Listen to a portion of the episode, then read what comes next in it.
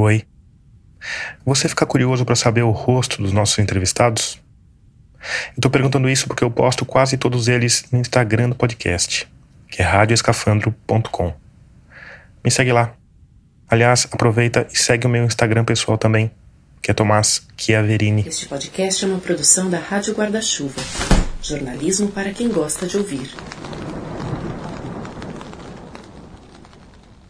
No final da manhã do dia 12 de maio de 2019, a ex-deputada do PCdoB, Manuela Dávila, estava fazendo o mesmo que boa parte dos brasileiros. Estava preparando um almoço de Dia das Mães. No caso dela, era um almoço para 12 pessoas, então ela estava bem ocupada. Por isso, e também porque não usava muito aquele aplicativo, ela não deu bola para uma mensagem de alerta do Telegram, que é uma espécie de WhatsApp com um pouco mais de criptografia. A mensagem dizia que a conta dela tinha sido acessada a partir do estado da Virgínia, nos Estados Unidos. A Manuela lembra que comentou algo com o marido e que continuou arrumando a mesa do apartamento em que morava, na cidade de Porto Alegre. Mas aí, a coisa escalonou. Outra mensagem pipocou na tela, do então senador Cid Gomes. Dizia que precisava falar com ela urgentemente. A Manuela achou estranho. Tentou ligar para o senador, mas a linha estava ocupada. E assim que ela afastou o celular do ouvido, outra mensagem do Telegram apareceu na tela. Consegue confiar em mim? Sim, 100%, ela escreveu. A resposta, que mudaria o rumo do Brasil, foi quase instantânea. Olha, eu não sou o Cid. Eu entrei no Telegram dele e no seu. Mas eu tenho uma coisa que muda o Brasil hoje. Eu preciso contar com você. Eu entrei no Telegram de todos os membros da Força Tarefa da Lava Jato. Peguei todos os arquivos. Os detalhes dessa história estão no livro Vaza Jato, Os Bastidores das Reportagens que Sacudiram o Brasil, da Letícia Duarte, em parceria com The Intercept Brasil. Você encontra o link para o primeiro capítulo e para a compra do livro na página do episódio no nosso site radioscafandro.com. Diante daquela mensagem, a Manuela Dávila encarou a tela do celular sem saber o que fazer. E antes que ela respondesse, o hacker mandou um print de uma conversa dela com também ex-deputado Jean Willis. Prova que eu entrei aí, ele escreveu. A Manuela continuou sem ação, enquanto um fluxo desconexo de mensagens despencava na caixa postal dela. Prints de conversas aleatórias, documentos da justiça e mensagens sobre o alcance de tudo que o hacker tinha. Motivo da prisão do Lula, do impeachment, de corrupção deles total. Tenho áudios, eles são uma milícia. Tenho provas para prender o Orlando, o Deltan.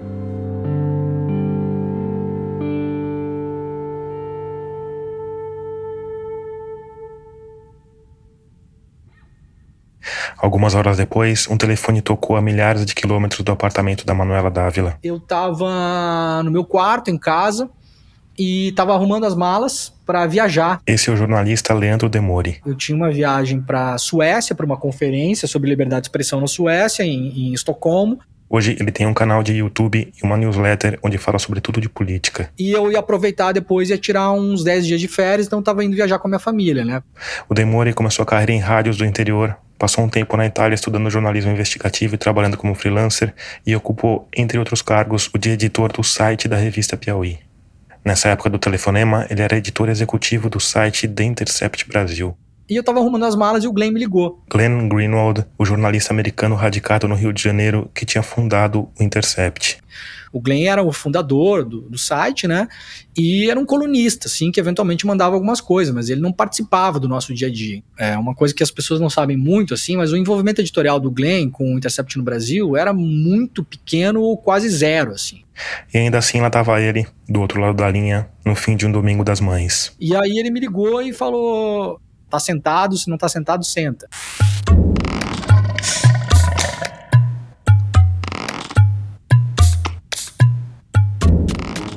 Eu sou Tomás Chiaverini e o episódio 86 de Escafandro já começou. Nele, a gente vai falar sobre a série de reportagens que implodiu a Operação Lava Jato, fez o país repensar o seu próprio sistema de justiça, fez a imprensa reavaliar as próprias certezas e mudou o rumo do país. A gente vai falar do conjunto de reportagens que ficou conhecido como Vaza Jato.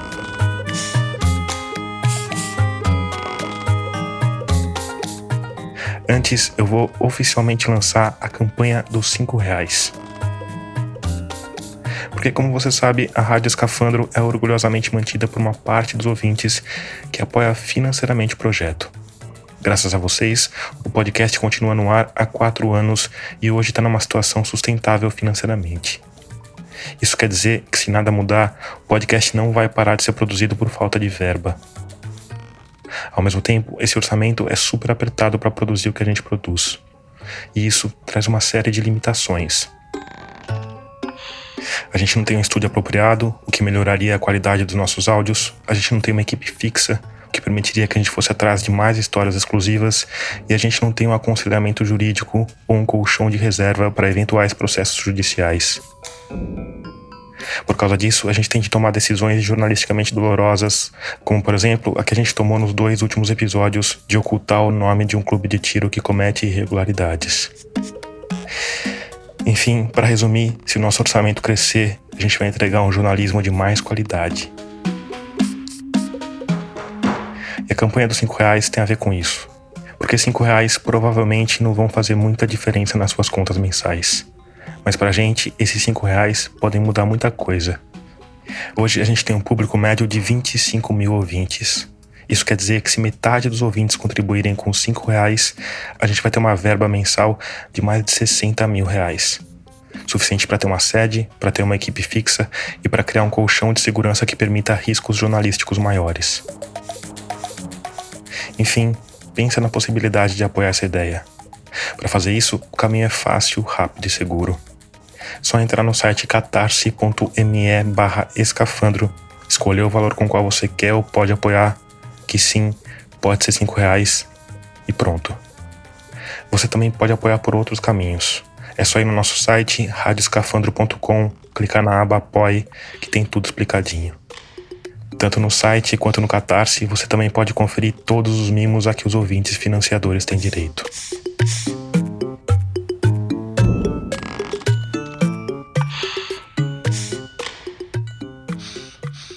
Antes de falar sobre os desdobramentos daquele telefonema, eu pedi para o Leandro Demori falar um pouco sobre esse estranho veículo de imprensa chamado The Intercept Brasil.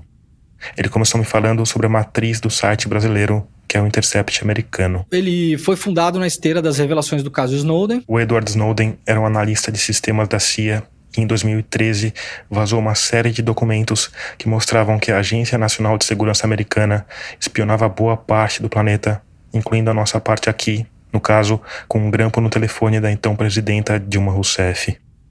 O caso Snowden foi revelado por um pequeno grupo de jornalistas americanos. Pelo Glenn Greenwald, que é o jornalista americano, que vive no Brasil já há muitos anos, né? Pelo Jeremy Scahill, que é um jornalista especialista em cobertura de conflitos armados, tinha feito coberturas da, de guerras que os Estados Unidos se meteram lá no Oriente Médio e tal. E pela Laura Poitras, que é uma documentarista que acabou ganhando o Oscar também com o documentário do próprio caso Snowden, né? E aí eles acabaram sendo convidados por um bilionário do Vale do Silício, né, Pierre Omidyar, e esse cara falou: olha, vamos fundar aqui um site que vocês possam publicar esse tipo de coisa sem as amarras da, da imprensa comercial, né? E aí, durante o, os anos que teve o processo de impeachment da Dilma no Brasil, o Glenn acabou publicando alguns textos em português e os textos foram muito bem, né? Apresentava ali um ponto de vista diferente da imprensa tradicional, contra o golpe parlamentar que foi feito contra a Dilma. E aí, naquilo, o, o Glenn viu uma oportunidade de fundar um site no Brasil. Eu cheguei em dezembro de 2017, o site tinha um ano, um ano e pouco. Era um site ainda com potencial mas era um site em busca de uma voz, assim, como se posicionar, o que ia fazer. Era um pouco confuso editorialmente ainda, né? Como é que era a redação do Intercept fisicamente nessa época? Era uma redação na Lapa, bem na rua que tem a escadaria Celaron, para quem conhece a Lapa no Rio de Janeiro sabe onde é. E é um lugar meio creepy, assim, também, meio sujo, meio bagunçado, meio aquela zona, assim, né? Aquela zona, aquela zona gostosa, né? Do Rio, você diz o bairro, não a redação. É, o bairro, né? E. Não, a redação era uma redação ajeitadinha, assim, bacaninha, mas era uma redação pequena, né? Você entrava na redação, tinha uma sala que cabia, sei lá, umas 9, 10 pessoas nessa sala, daí tinha um banheirinho, uma copinha e depois tinha uma sala de reuniões. Uma estrutura de casa, assim, não era uma. Não... É, uma estrutura de casa, era uma redação de dois cômodos, né? Aí o Leandro Demore chegou nessa pequena redação e durante pouco mais de um ano fez os ajustes que achou necessário, que envolveram a troca da maior parte da equipe. E a gente estava indo se organizando, já tendo uma voz, já tendo feito algumas coberturas relevantes, né? Principalmente o caso Marielle, foi o primeiro site a fazer investigação em cima do envolvimento do caso das milícias. A gente fez uma eleição de 2018 bastante razoável, sim. Eu acho que não teve um grande brilho, mas foi uma coisa que destacou um pouco o site, assim, na maneira como a gente via as pautas, o viés também, né? De conseguir, do lado bom, assim, né? De conseguir ter uma visão diferenciada do que saía na grande imprensa e tal. Mas aí na metade de 2019. Veio aquele telefonema com Glenn Greenwald, fundador da bagaça toda, vencedor do Pulitzer, do outro lado da linha, mandando ele se sentar. E o Glenn é um cara, para quem conhece ele, é um cara muito exagerado, né? É um cara até folclórico nesse sentido, assim. E aí eu, ah, tá, tá bom, Glenn, qual que é e tal, não sei o quê. Daí ele falou, não, olha só, eu tô falando com uma fonte e ela me mandou um material e eu acho que é isso, isso, isso, isso, isso isso. E aí eu eu pensei, pô, se for mesmo, caralho, mas assim, a primeira coisa, você sabe muito bem, você recebe muita porcaria como jornalista, né? Tem muita fonte que é meio mitômana, assim, acha que tá te passando, né, o novo caso Watergate e tal, e no fim das contas, 90% desses materiais você vai ver lixo, né? Aí eu fiquei assim, empolgado, mas eu vou te falar, era uma coisa quase normal no sentido de vamos ver o que, que é. Aí o Demore falou: bacana, legal, mas eu tô indo viajar daqui a algumas horas e fico duas semanas fora do país. Aí eu falei: vamos fazer o seguinte, eu vou mandar para sua casa o Alexandre Desante, que era o principal editor do site depois de mim, né, como editor executivo, era o cara que tocava várias operações do dia a dia, e o Rafael Moro Martins, que era o nosso editor em Brasília. Aí o Demore viajou no dia seguinte e os dois jornalistas mais experientes em cobertura política baixaram na casa do Glenn. Na época ele morava numa casa, posso falar que não é, não tá mais lá, né? Morava numa casa na Gávea, né? Então eles foram para lá. E ficaram lá internados no esquema internato, assim. Isso, no internato. O Rafa ficou no hotel, mas passava o dia inteiro na casa do Glenn olhando aquilo. Aquilo, no caso, era um arquivo digital de um tamanho absurdo e que, nas palavras do Leandro Demore, se consistia em uma bagunça do caralho. Imagina assim, um, uma pasta que você abre no seu computador, para quem tá nos ouvindo aí, e você tem lá dezenas, centenas, milhares, sei lá quanto que tinha na época, de pequenos arquivinhos TXT, esses arquivinhos que é só texto, você abre e vira aquele bloco de nota. Cada arquivinho desse era uma conversa de Telegram. Nossa. Só que aquilo podia ser uma conversa de um grupo, podia ser uma conversa de uma pessoa com outra, podia ser uma conversa de três pessoas, só que a gente não sabia. E a fonte da Vaza Jato não era uma fonte, como no caso do Snowden, especialista, que chegou assim e falou: ó, olha esse documento aqui, essa sigla significa isso, isso aqui tal coisa. A fonte da Vaza Jato era uma fonte que hoje já é mais sabido, chegou lá por acaso, né? Por motivações até pessoais, né? Não era uma fonte que, como Snowden, trabalhava dentro de um órgão de Estado e obteve aqueles documentos internos e conhecia os documentos, né? Era um grande navegador, assim, do arquivo, né? No nosso caso, a gente estava meio no escuro. A gente teve que começar a olhar aquele negócio e tentar entender que zona que era aquilo, né?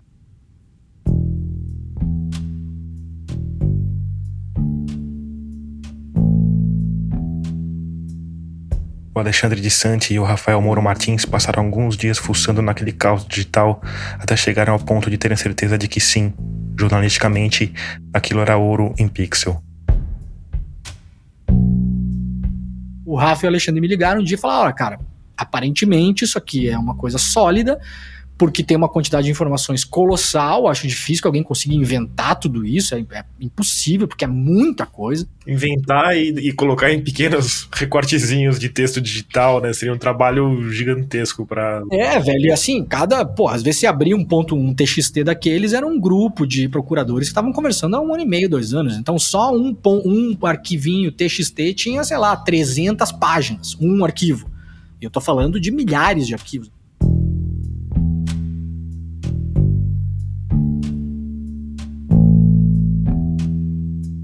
O arquivo tinha metadados, né? Tinha, não, tem ainda, né? Esse arquivo está de posse do Intercept ainda, né?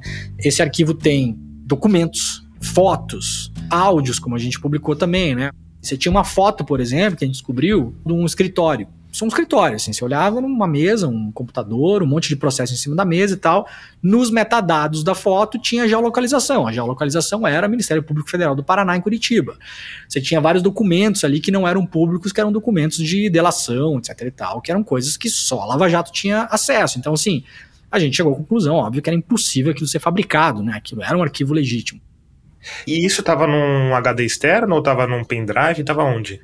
Cara, foi chegando, foi transmitido pela internet e depois a gente foi, foi trabalhando mídia física, né? Ah, o cara mandou, ele não mandou uma mídia física, ele mandou online mesmo. Mandou online. Mandou online, mandou tudo meio bagunçado, remandou coisas que já tinha mandado. Assim, foi. O recebimento do arquivo foi um caos, velho. Não foi uma coisa organizada. O negócio caía, vinha pela metade, vinha um pedaço, depois o cara mandava de novo a mesma coisa. Assim, foi uma várzea, porque justamente a fonte não era uma fonte hacker. Assim, eu boto muito em dúvida essa palavra, sabe? Acho, na minha opinião, não era e não é. Era uma, uma fonte que conseguiu ter acesso quase por acaso né, ao, ao material, assim, né? E o que, que vocês sabiam sobre a fonte nessa época? Cara, quase nada, na verdade. A história pública que se sabe, né?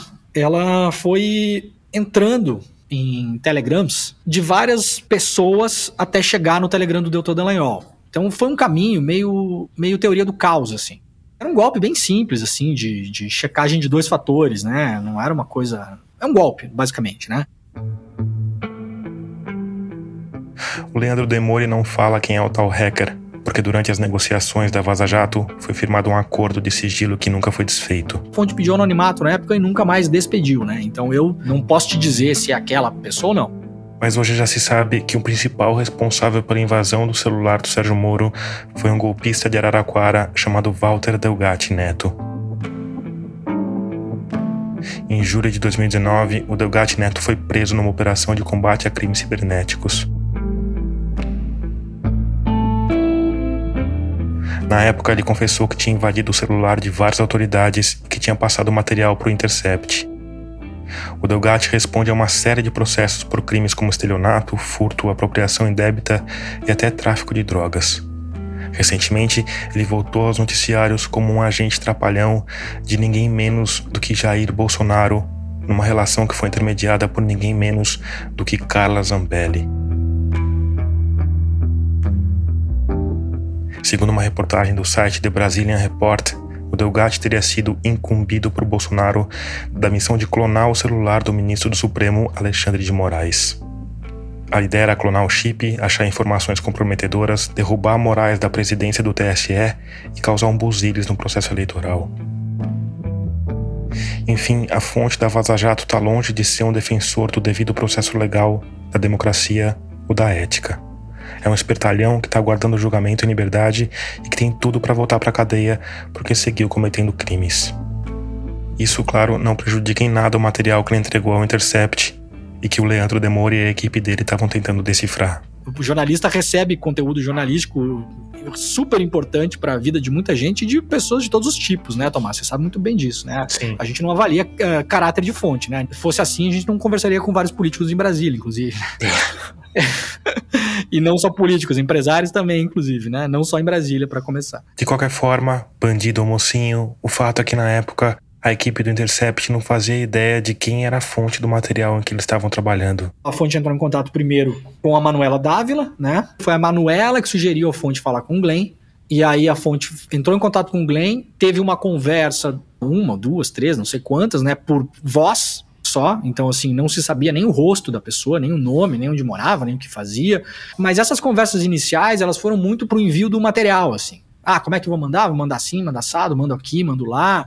E a fonte até chegou a falar na época, ah, eu acho que tem isso, eu acho que tem aquilo, mas todas as dicas que ela deu, meio assim, de conteúdo jornalísticos, foram meio tiro na água, assim. Pra você ter uma ideia, quando teve a prisão dessas pessoas que hoje estão presas, que são apontadas como a fonte da Vaza Jato, e também autodeclaradas publicamente como sendo as fontes da, da Vaza Jato, quando teve a operação policial que prendeu essas pessoas, eu tava tirando uma semana de, de folga, tava no hotel, e eu soube pela TV, pela Globo News, eu acho que foi a Natuza Neri até que deu a notícia, e daí eu tava no, no banho e a minha esposa tava vendo no quarto, eu acho, e daí a minha esposa falou lê, vem aqui ver e tal, não sei o quê. Daí a, até a minha esposa perguntou: são esses caras mesmo, né? A fonte? Eu falei: não sei, nunca vi, né? Não sei se são, se não são.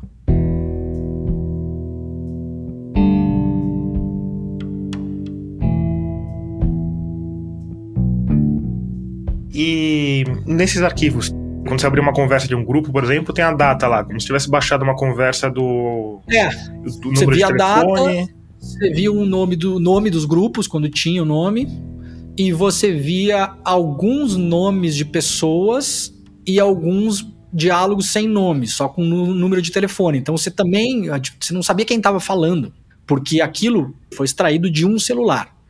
Então, por exemplo, se você me mandar uma conversa do seu celular, eu vou ter ali acesso aos nomes que você tem gravado no seu celular. Então, se você está num grupo com 50 pessoas e você marcou no seu celular o número de 40, vai aparecer só um número, não vai aparecer Maria ou José. Uhum. Então, isso aconteceu muito. A gente tinha que, a partir daquilo, pegar os números e tentar descobrir de quem era aquele número. Um trabalho de depuração antes de antes de qualquer coisa, de imaginar qualquer matéria que tinha, um trabalho muito fodido de fazer, assim, muito cansativo, sabe? Se abrir arquivo por arquivo, o que, que é isso aqui?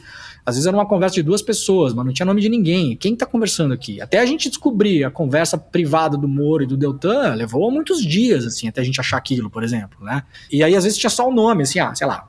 Tem o caso clássico da Monique, né? A tal da Monique Chequer, que é uma procuradora que apareceu nos diálogos, deu uma entrevista para o portal antagonista dizendo que não era ela nos diálogos. A gente publicou um texto provando para A mais B que era ela. E aí depois ela ficou calada e não respondeu nunca mais, né? Mas a gente descobriu por quê. A gente ia lá no site do Ministério Público. Quantas Moniques tem no MPF do Brasil? Ah, tem tantas. Quantas estão ativas? Tantas. De quais comarcas? Tais comarcas. Aí a gente descobriu que o Deltan tinha escrito a orelha de um livro de uma procuradora chamada Monique, esse livro estava na Amazon, daí a gente baixou a porcaria do livro e tal, não sei o que, até descobrir um telefone de um procurador que é a tal da Monique. Ufa, descobrimos a Monique. E assim a gente foi fazendo, cara, com todo mundo praticamente que estava no arquivo, né? Então, é o legítimo trabalho de corno, né?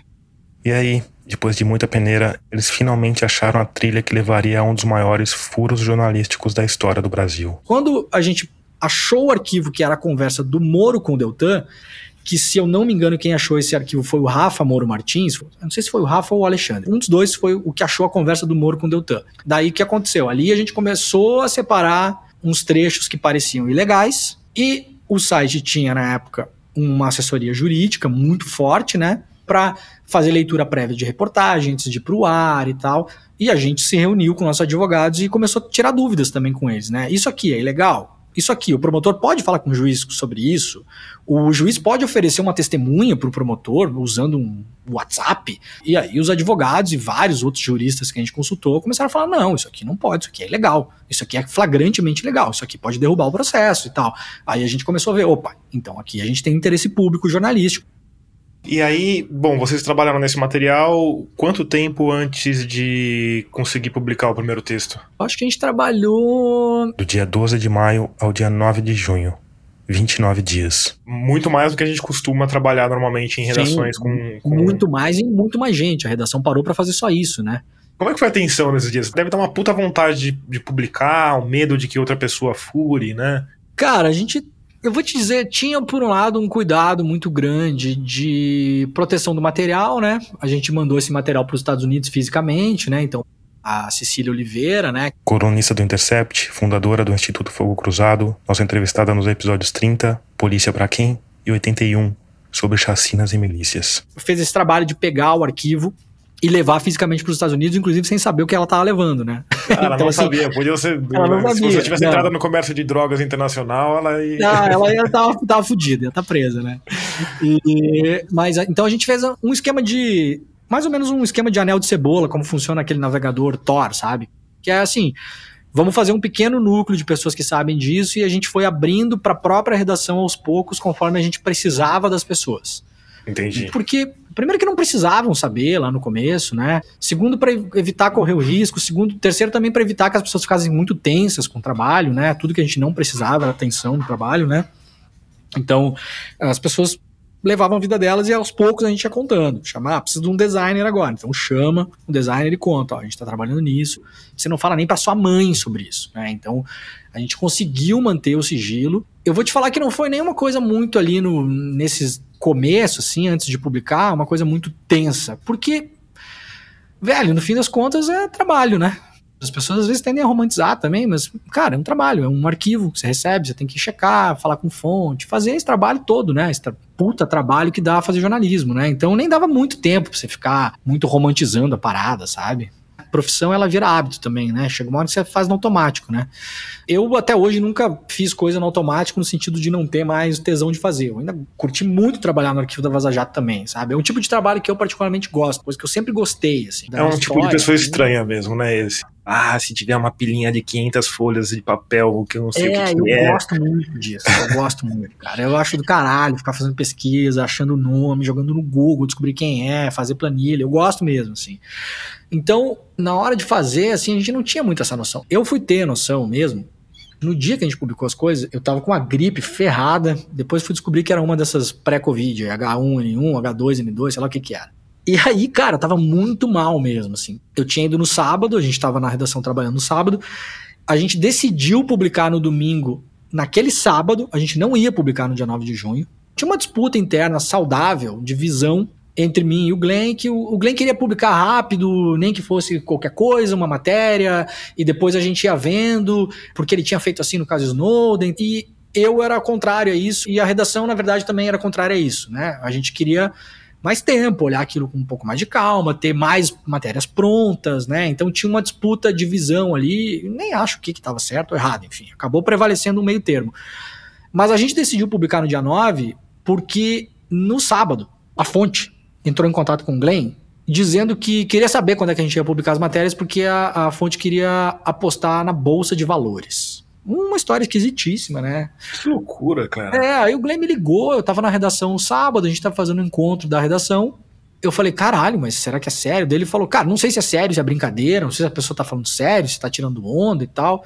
Aí o que a gente fez? A gente fez uma reunião, eu, o Glenn e dois advogados do site, e a gente tomou a decisão de publicar no domingo. A gente não vai responder nada para a fonte, obviamente, a gente não vai dizer que dia a gente vai publicar, né? Isso não faz parte de nenhum tipo de acordo, você não dá esse tipo de informação, né? Ainda mais com essa informação que a pessoa ia usar isso para ganhar dinheiro na bolsa, sei lá como é que a pessoa ia fazer isso também, né? Sei lá. Daí a gente decidiu publicar domingo.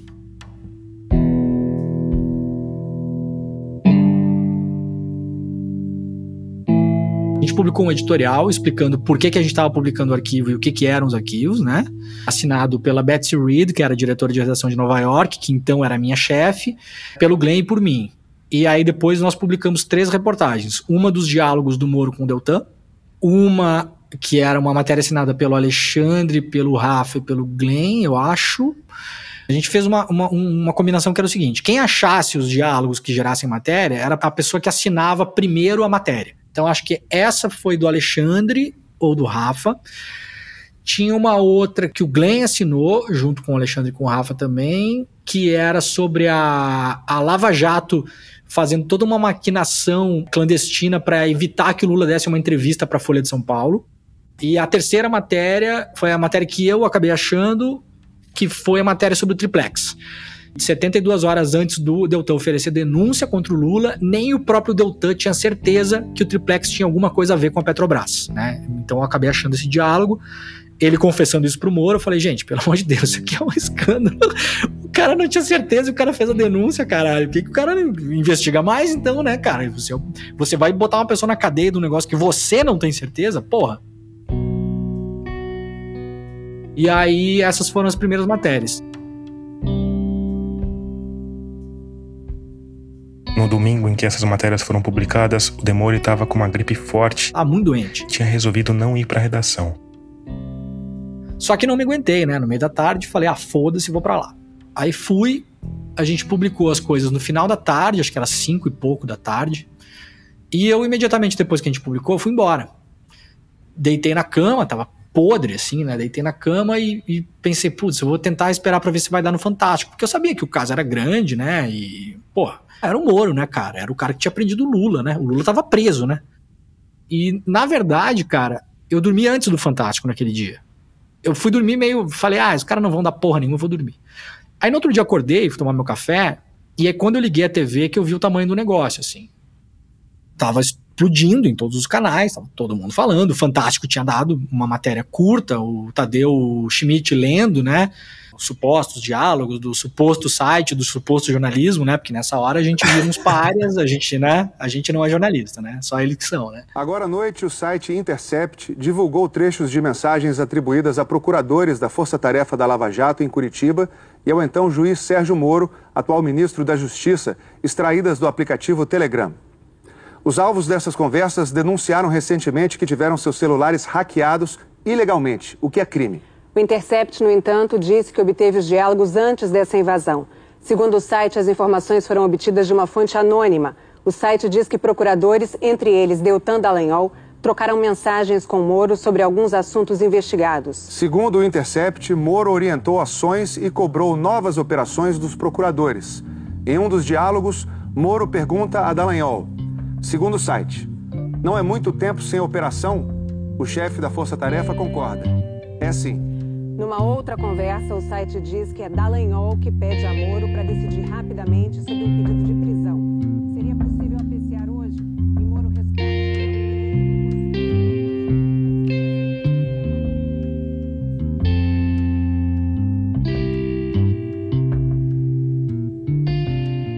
Apesar de já ter visto uma amostra do alcance que aquela apuração teria, o Demore me disse que só percebeu mesmo o tamanho da encrenca duas semanas depois.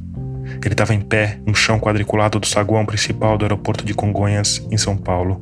Onde tem o, o guichê das companhias, aquele salão xadrez, Ao lado do Glenn Greenwald, ele estava prestes a embarcar de volta para o Rio de Janeiro depois de uma reunião com a diretoria do maior jornal do país. tem uma lanchonete ali, eu não sei se é uma casa do pão de queijo, o que, que é que tem ali? Um mate, não sei o que. Do lado dessa lanchonete tem uma pilastra com duas televisões penduradas no alto. E num lado tava mostrando um canal de notícias e no outro era o- mostrando o outro. Nessa hora, o fotógrafo que estava com eles, Christian Braga, tirou uma foto. E foi só depois, quando olhou essa foto, que a ficha do Leandro Demore finalmente caiu. Eu tô vendo em pé um canal e o Glenn tá vendo em pé o outro canal. Os dois canais estão passando sobre Vaza Jato.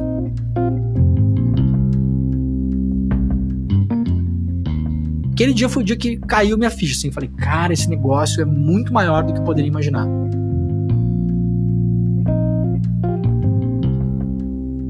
Depois desse dia, a coisa ainda ia crescer mais. Porque essa viagem a São Paulo tinha justamente o intuito de expandir o alcance e o poder de fogo da Vaza Jato. a gente começou a correr e pensar em outros parceiros. O- daí a gente foi, a gente falou, bom, vamos tentar falar com a Folha. E aí a gente foi para São Paulo, fez uma reunião com a Folha, com o diretor de redação da Folha, o Sérgio Dávila, tinha outros editores lá, tinha os advogados da Folha, a gente fez uma reunião zona, assim, tinha, sei lá, seis, sete, oito pessoas na mesa, e a gente foi lá e explicou para a Folha qual que era o nosso, a nossa proposta, né? Ó, vocês entram, a gente vai receber vocês na nossa redação, a gente vai dar para vocês um computador sem acesso à internet, tem o arquivo dentro, vocês procurem, pesquisem, se virem, né? No começo era isso, era ficar abrindo TXT e dar Ctrl F e procurar a palavra, hum, delação, serveró, sei lá, era um trabalho muito muito cansativo também, né? Você passava dias às vezes ali e você não achava nada que prestava, né? Mas vocês começaram com a Folha e depois foi ampliando, foi isso? Cara, a gente começou com a Folha e depois os outros parceiros, na verdade, todos nos procuraram. Ah, se a Folha tem, eu também quero, tipo isso, né? É, foi.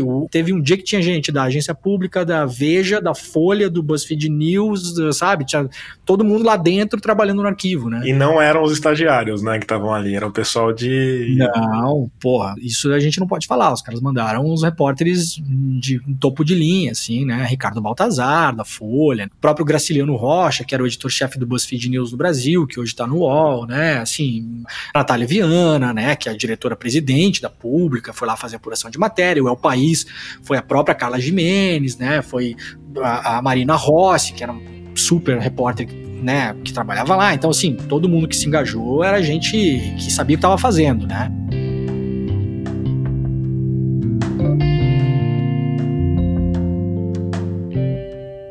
E aí, é, se você fosse tivesse que resumir o que, que foi isso, que, que mostrou a Vaza Jato, assim, para quem veio de Marte pra Terra, assim? Cara, o Vaza Jato mostrou uma coisa que, infelizmente, não é incomum na justiça brasileira, que é um, um conluio entre acusação e, e juiz. Isso é uma coisa que não aconteceu só com o Lula. Não aconteceu só na, na Vaza Jato, né? Isso acontece todos os dias. Está acontecendo agora, enquanto a gente está conversando aqui. Tem algum moleque de 19 anos, preto, de uma favela do Brasil, que está sentado na frente de um juiz. E nesse exato momento, o promotor está sentado do lado do juiz e o advogado não está sentado do lado do juiz. Essa imagem, ela é simbólica. O que mostrou ali foi que a operação comandada pelo Ministério Público Federal, situado em Brasília, tinha uma parceria com a vara do juiz, que deveria ser neutro, independente, e essa parceria era uma perseguição política contra alguns políticos de alguns partidos. E muito especificamente a gente viu, eu até publiquei no meu Twitter, quantas vezes tinha a palavra Lula no arquivo. E se eu não me engano, os procuradores tinham citado a palavra Lula só Lula. Eu não tô falando nem de Nove Dedos, nem de Nine, nem de Barbudo, nem de Sapo, nem porque tinha um milhão de apelidos ali, né? Eu acho que era 12 mil vezes. Na verdade, o Demônio se engana. Segundo esse tweet dele, a palavra Lula aparece 14.537 vezes nos arquivos da Vaza Jato. Então tinha assim, uma ideia fixa que levou eles, por sede de poder, por inexperiência, por má fé, por interesse financeiro, por ego, por milhão de coisas, a ter uma ideia fixa em prender o Lula, no nível deles fazerem operação clandestina de lobby para evitar que o Lula desse uma entrevista para a Folha. Era esse nível que eles tinham, assim, sabe? É, fazer operação durante a campanha eleitoral para evitar que o Haddad fosse eleito. Isso é outra matéria que a gente publicou, né? Era um nível escancaradamente, flagrantemente ilegal, antiético, antirrepublicano e que vai contra todos os preceitos do que a gente imagina ser um sistema de justiça, um sistema acusatório em qualquer país do mundo. Eu acho curioso que você, quando você elencou os, o que move esse pessoal, né? Você não citou a ideologia, né? Mas. Ah, também, sem dúvida. Qual que você acha que é o peso disso? Você acha que tem mais a ver com interesses pessoais e autopromoção ou com ideologia mesmo? Acho que sim. Ideologia, tudo bem, mas é. Não é nem só isso, Tomás, é classe. Classe social, classe. De, como eles se veem como esses grandes burocratas do sistema é, acusatório, os juízes, acima do bem e do mal, é também classe até hereditária, porque vários desses caras, inclusive o próprio Delta Dallagnol, são de famílias de juristas e de funcionários públicos, de desembargadores, não sei o quê, então tem essa coisa também dessa herança, o meu pai era jurista, o meu avô era desembargador, eu sou procurador, sabe? Tem isso também, tem a coisa também do ego, esses caras foram muito inflados pela imprensa, isso aí fez muito mal para eles também, enquanto funcionários públicos, né? Sim. Porque, cara, você vira notícia toda semana, isso vicia. Isso é estudado na psicologia, na comunicação de massas, não tô falando nenhuma novidade aqui, vicia. Você acredita no próprio mito, você acha que você é especial, você acha que realmente alguém se importa com a sua existência e tudo que você faz tá certo, tá pintado de ouro e brilha sob o sol, sabe? Então, isso tudo levou esses caras a cometer abusos. Interesse financeiro, a gente provou com notas fiscais que o próprio Deltan tinha mandado pelo Telegram o quanto ele faturou com palestra e venda de livros. Em um ano foi mais de meio milhão de reais. Em um ano. Então, vamos fazer aqui um raciocínio óbvio. Se você é titular de uma operação policial dentro do Ministério Público Federal e para suas finanças pessoais isso significa centenas de milhares de reais por ano, você quer que essa operação acabe? Não. Você vai arrastar esse negócio por um ano, dois, três, quatro, cinco anos, como foi. Quanto mais tempo durar, mais palestra você faz, mais livro você vende, mais na imprensa você aparece e eventualmente você pode virar deputado federal eleito, né? E senador. Teve interesses de ideológicos a pecuniários, sendo que interesses pecuniários também são ideológicos, né? Então. O Moro só não virou presidente porque ele tem um carisma abaixo de zero, né? Ele consegue ser menos carismático que o Bolsonaro, né? Cara, eu acho que o Moro, se concorresse em 2018, ganhava, viu? Você acha? Eu acho que ele perdeu. Eu acho que ele perdeu a chance dele em 2018. 2018 ele era intocável. 2018 não tinha vaza-jato ainda. 2018 ele era criticado por uma pequena parcela da esquerda que fazia algum barulho na internet, só.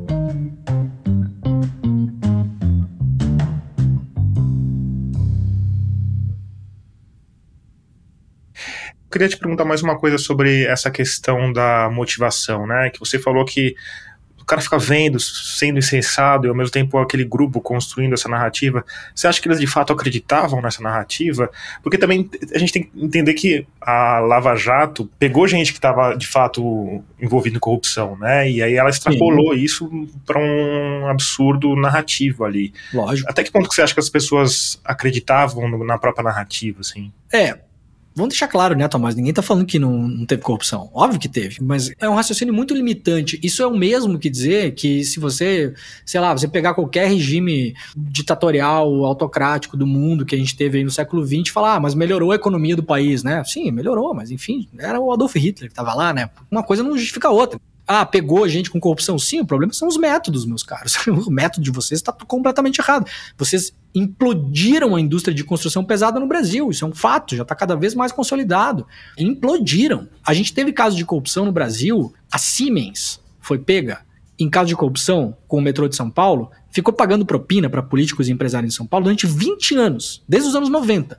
A Siemens quebrou? Não. A Siemens faliu? Não. Entrou em recuperação judicial? Não. Por quê? Porque os alemães não são idiotas. A gente pega até casos extremos, né, cara? IG Farben, que era a grande empresa química alemã, foi uma empresa que produziu o substrato químico que foi usado em câmara de extermínio durante o nazismo e foi a empresa que usou mão de obra escrava de pessoas que foram pegas pelo regime nazista nos campos de concentração na Polônia. Essa empresa existe até hoje, meu caro. Ela virou a Bayer, ela virou a BASF. Então, assim, você tem nesse mundo doido do capitalismo que fazer essa proteção das empresas, porque o mundo gira assim. Não, e a forma de você punir as pessoas e, e manter a empresa, é disso que a gente está falando. Né? Exato, né? você pune os responsáveis. A Petrobras, ela é agente de corrupção ou ela é vítima de corrupção? Ela é vítima, a Petrobras foi roubada. A Petrobras foi roubada. E, no claro. entanto, a Petrobras foi punida. A Petrobras foi roubada por diretores, por executivos da empresa que deveriam sim ter sido punidos. Vários devolveram muito dinheiro. Agora, a Petrobras foi punida. A Petrobras pagou uma multa bilionária em dólar nos Estados Unidos, dinheiro brasileiro. Veja a loucura, né? Um caso de corrupção que aconteceu no Brasil, com uma empresa brasileira, com executivos brasileiros, apurado no Brasil, e a gente pagou uma multa nos Estados Unidos. Em setembro de 2018, a Petrobras fechou um acordo para pagar uma multa de 853 milhões de dólares. Foi o encerramento de um processo movido por acionistas americanos que disseram ter perdido dinheiro por conta da corrupção revelada pela Operação Lava Jato. Aqui é importante citar o atenuante de que a maior parte desse dinheiro voltou para o Brasil num fundo destinado a programas sociais e educacionais. Óbvio que teve corrupção agora a maneira como os caras fizeram é uma maneira completamente equivocada, né? Mas eu tinha te perguntado da crença deles. Eles acreditavam ah, no que estavam fazendo? A, a crença. Ah, acho que acreditavam, com certeza. Vamos lembrar, Tomás, a gente não pode esquecer. O Deltan, e eu tô fazendo aqui uma análise puramente em cima dos fatos, não tô generalizando, tá? O Deltan é batista. O Deltan, ele tem uma visão sobre o papel dele no MPF, no cargo que ele ocupava, é uma visão de predestinado e isso colocado em palavras por ele próprio nos diálogos da Vaza Jato de um enviado de Deus, é um destino manifesto que Deus colocou no caminho dele, que ele seria esse grande guerreiro, São Jorge, o agente contra a corrupção, que é o demônio que tem que ser extirpado. Então ele se enxerga de fato, numa pintura de Caravaggio, onde ele está em cima de um cavalo, né? Ele tem essa visão. E então, não só ele, né? Porque tinha a, a, propaganda política da época, tinha todo mundo, cada um no seu, na sua roupa da Liga da Justiça ali, né? Assim, tinha, né? Os super-heróis ali, né? Aquela foto clássica, né? Dos super-heróis, né? Um do lado do outro, assim. Então, essa visão político-religiosa ela faz parte do coração da Lava Jato. Eu acho que isso é pouco estudado até, sabe? Você não pode separar isso porque isso é fundamental.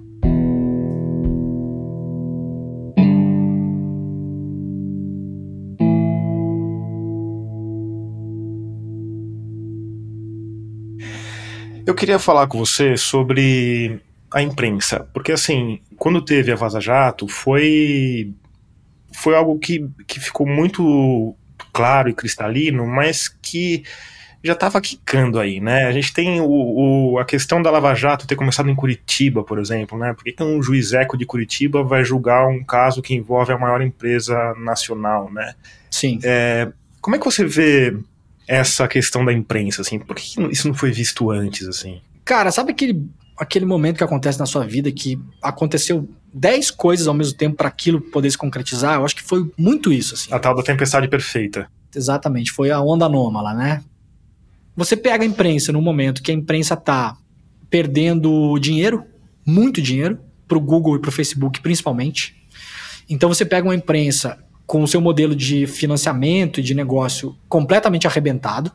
Isso significa que você pega redações com cada vez menos jornalistas e os jornalistas que sobram, em geral, são mais novos, porque os mais velhos, os mais experientes vão sendo mandados embora porque têm cargos mais altos. Salários mais altos. Salários mais altos e cargos mais altos, isso. Você tem uma redução do próprio ente pensante que é uma redação. Olha, vamos com cuidado, calma lá, vamos duvidar. Aquela coisa que jornalista tem que fazer. Jornalista tem que duvidar, tem que ser cético. Não acredito, não sei, não sei se é isso. Aí você pega essa imprensa e você tem a Lava Jato. E quando eu falo imprensa, eu falo basicamente Globo, Estadão, mas também Folha, Veja, etc, etc. Mas eu acho que assim, Estadão e Globo foram os principais que se beneficiaram disso economicamente. E por que, que eu digo beneficiado? Não é que o Deltan Dallagnol foi lá fazer depósito em dinheiro na conta do Marinho. O que acontece é, a Lava Jato ela vira um sistema de investigação jornalística que é grátis ou seja, você não precisa ter repórter investigando, você tem procurador, os procuradores investigando para você. É muitas vezes exclusivo, porque eles separavam muita coisa para Globo através de alguns repórteres, né? É explosivo, porque as, as notícias eram explosivas, dava muita audiência, e audiência significa dinheiro na imprensa, basicamente é assim que funciona na imprensa comercial. Quanto mais audiência, mais você cobra pelo seu minuto na televisão. Ponto. E terceiro, era constante. Então você tinha notícia com alto teor explosivo, constante e grátis. Isso, cara, foi assim, ó, um doce para a grande imprensa que estava plugada nisso. Você fica parado com a boca aberta e esperando o procurador colocar comida na sua boca, o procurador ou o juiz, né? Sempre a notícia é a versão da acusação, a versão do juiz, e o outro lado sempre é o cara que está lá sendo processado, etc, etc e tal. E você fica fazendo isso durante um ano, dois, três, quatro, cinco anos. Então, cara, foi muito vantajoso, foi um grande negócio. Eu costumo pensar que para quem estuda isso na academia e tal, e for estudar no futuro e tal, acho que é um bom ponto a se pensar como chave de leitura. Eu acho que a Lava Jato foi para televisão um produto como é o Brasileirão, como é o Big Brother. Então ela virou um produto, porque era um produto de entretenimento.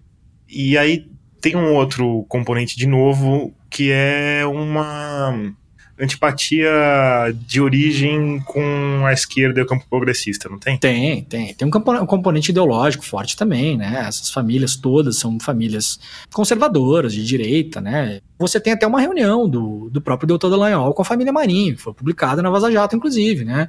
O Deltan marcando jantar, indo jantar com eles, querendo falar com o Merval Pereira, a própria assessora de imprensa da Lava Jato, chega a dar um toque no Deltan, falar, ah, Deltan, mas será que é bom se aproximar do Merval? E o Deltan, como tá te falando esse negócio messiânico, né? A resposta do Deltan é, eu sinto que tem um chamado para eu falar com esse cara. Chamado, caralho. O cara queria ir lá aparecer no jornal, né? E chamado o quê, né? Sai pra lá. Como é que você viu... Porque daí tem, tem essa coisa da, da imprensa ah, fazendo vistas grossas para uma série de, de coisas que estavam. No caso do Triplex, por exemplo, né? Uma denúncia que tem um monte de página, mas não tem nada palpável ali, né? Mas aí vem a Vaza Jato e isso fica muito escancarado, né? Como é que você vê a, o posicionamento da imprensa a partir daí? Cara, o próprio Deltan fala, num diálogo com o Moro, ele fala o seguinte pro Moro: ah, vão nos acusar de estar fazendo a acusação contra o Lula com base em provas indiretas. Isso deu tan falando pro Moro. O que, que são provas indiretas?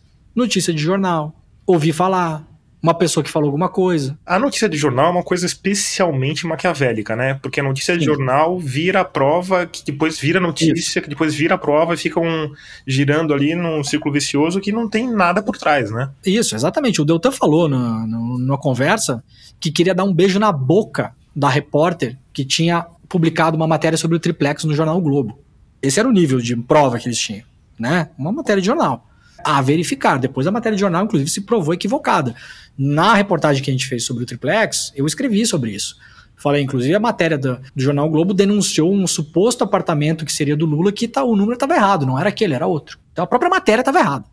E, cara, eu acho que a imprensa depois, por um lado, teve o clássico esperneio, né? Ah, é porque vocês querem ensinar a fazer jornalismo, então, né, a gente não quer ensinar nada, só que eu acho que você olha a bosta que você tá fazendo aí, entendeu? Você fica ouvindo os caras, você não faz apuração paralela, você não checa a informação, você não dá o benefício da dúvida, você tá servindo de assessoria de imprensa de procurador faz cinco anos, cara, me desculpa.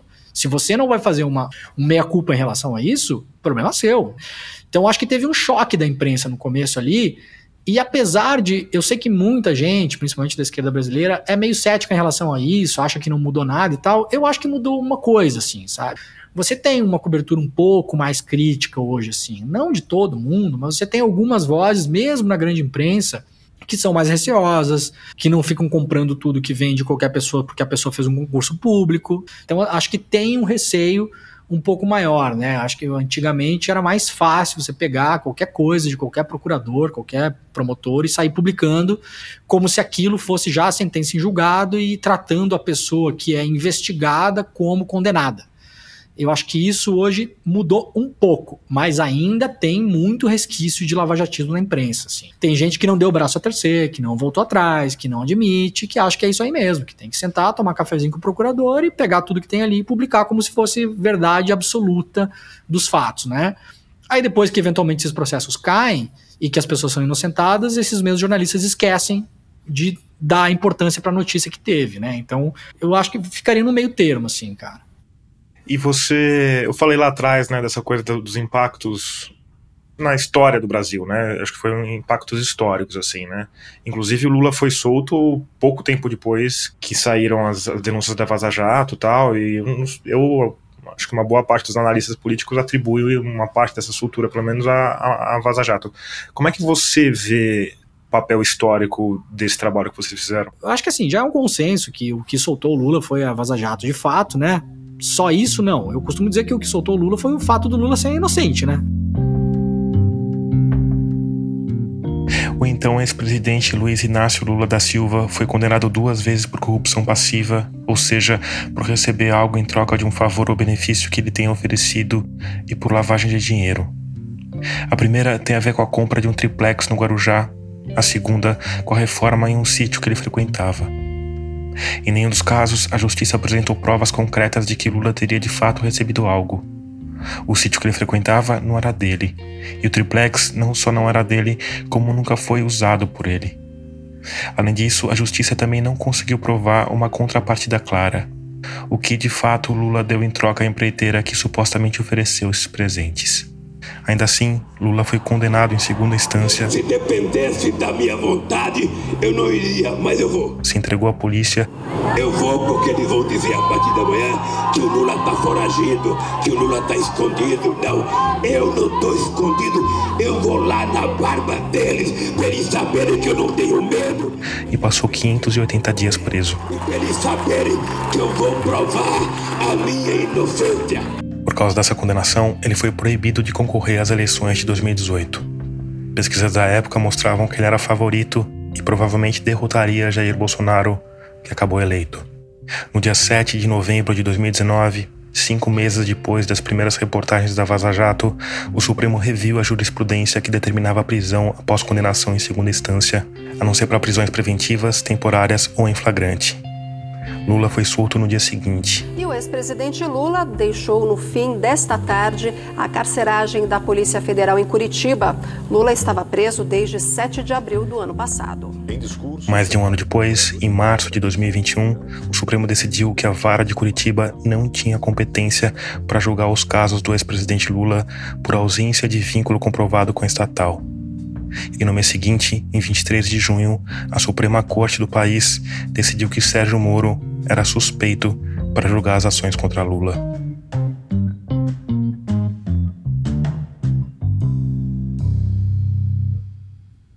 E ainda hoje existe certa discussão trazida principalmente pela extrema-direita sobre a culpa ou a inocência de Lula, que no fundo é um debate sofista, porque no Brasil toda pessoa é considerada inocente até que se prove o contrário.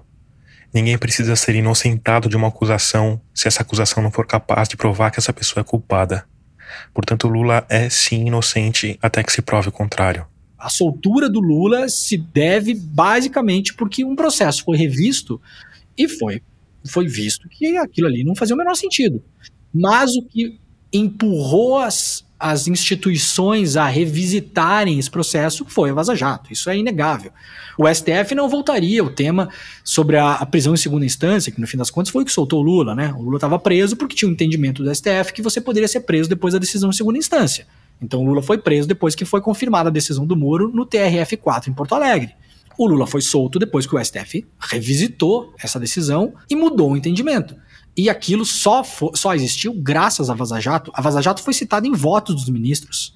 Nos votos que, que acabaram causando a suspeição do Moro, a Vaza Jato foi citada em votos dos ministros, pelo Lewandowski e pelo Gilmar Mendes. O é? que, que nos dizem as mensagens?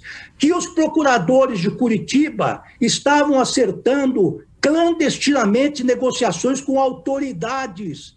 O que soltou o Lula foi o caso, foi o fato de, de os procedimentos da Lava Jato, boa parte deles, terem sido ilegais. O próprio entendimento de que a vara de Curitiba teria que tocar aqueles processos era estava equivocado desde o começo. Isso eu acho mais, eu acho para mim o mais inexplicável, sabe? Porque é muito claro isso, né? Uma lei não, não tem com, não tem competência, não pode julgar. Não, né? não, não tinha. Mas Tomás, vamos lembrar que quem deu essa competência ao Moro foi o STF. Quando começou a surgir o caso do triplex, a Justiça de São Paulo falou: esse caso é nosso, e esse caso tem relação com a, cooperativa dos bancários do Guarujá, a Bancop, que construiu esse maldito prédio. Esse prédio faliu. Esse prédio foi comprado depois pela OAS. Isso é um caso que nós já estamos investigando. Esse caso do triplex é nosso. Esse caso do triplex não tem nenhuma relação com a Petrobras.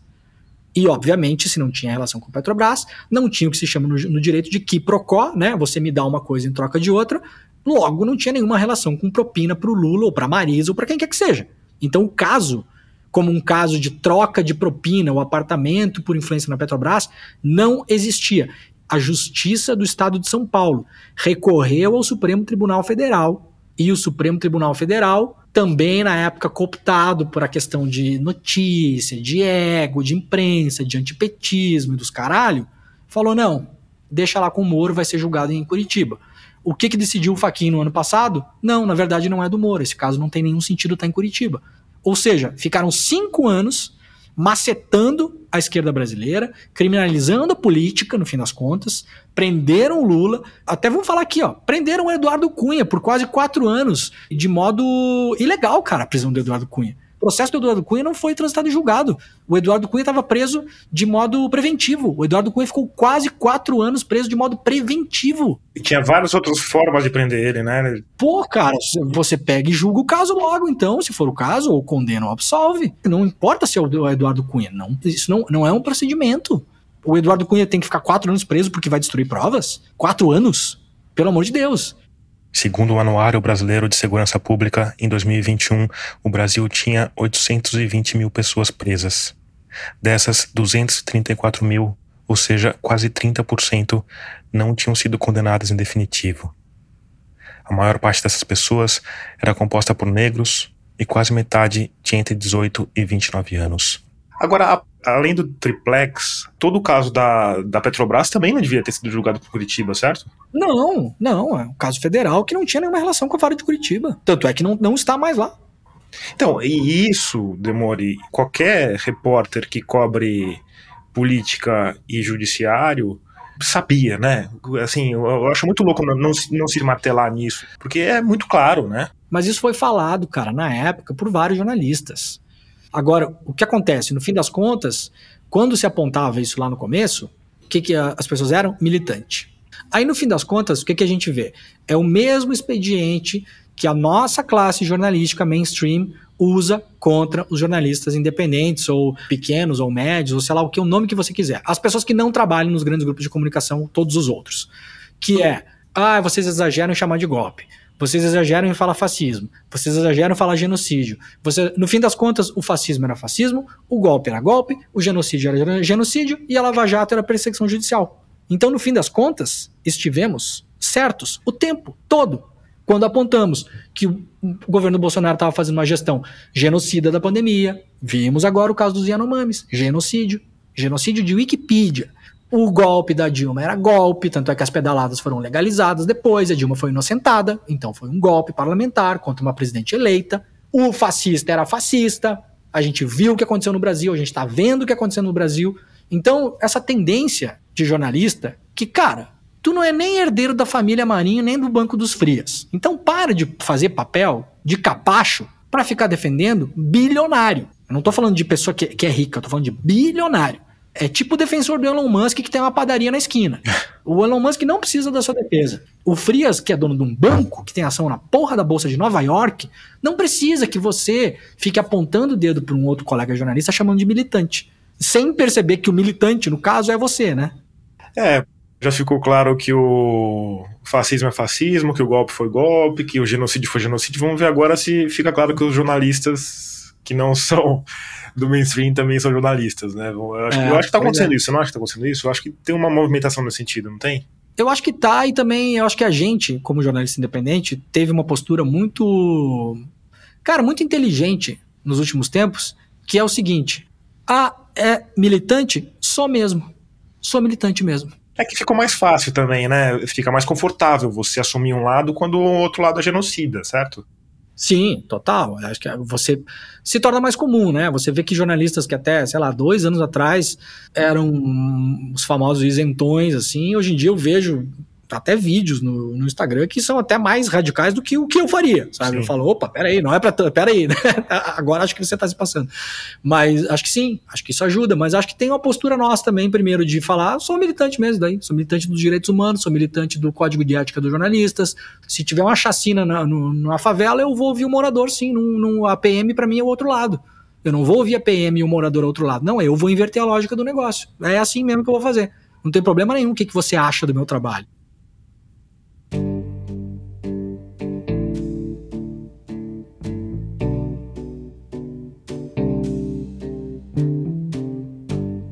Antes de terminar, eu quero te indicar um podcast da Rádio Guarda-Chuva que tem tudo a ver com esse episódio que você acabou de ouvir. É o Pauta Pública, podcast da agência pública que traz entrevistas sobre grandes temas da atualidade. No episódio 61, por exemplo, a Andrea Dipp e a Clarissa Levi conversam com a Luísa Molina e o Rubens Valente sobre a tragédia dos Yanomamis que continua a se desenrolar. Procura aí pelo Pauta Pública no seu tocador, escuta que você não vai se arrepender. Ah, e aproveita e segue também o Instagram da Rádio Guarda-Chuva. Guarda-Chuva Pod. Assim você pode acompanhar todos os podcasts da rede.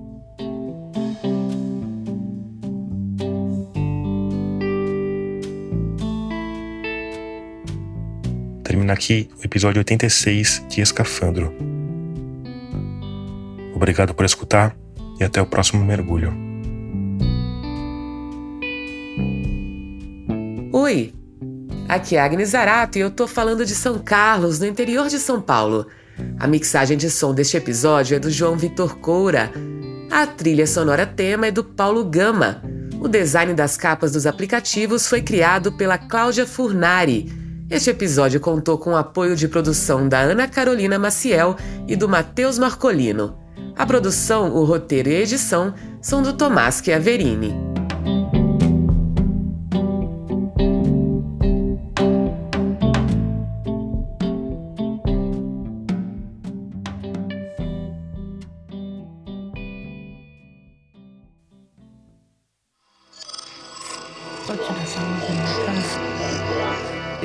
Podcast é apresentado por b9.com.br.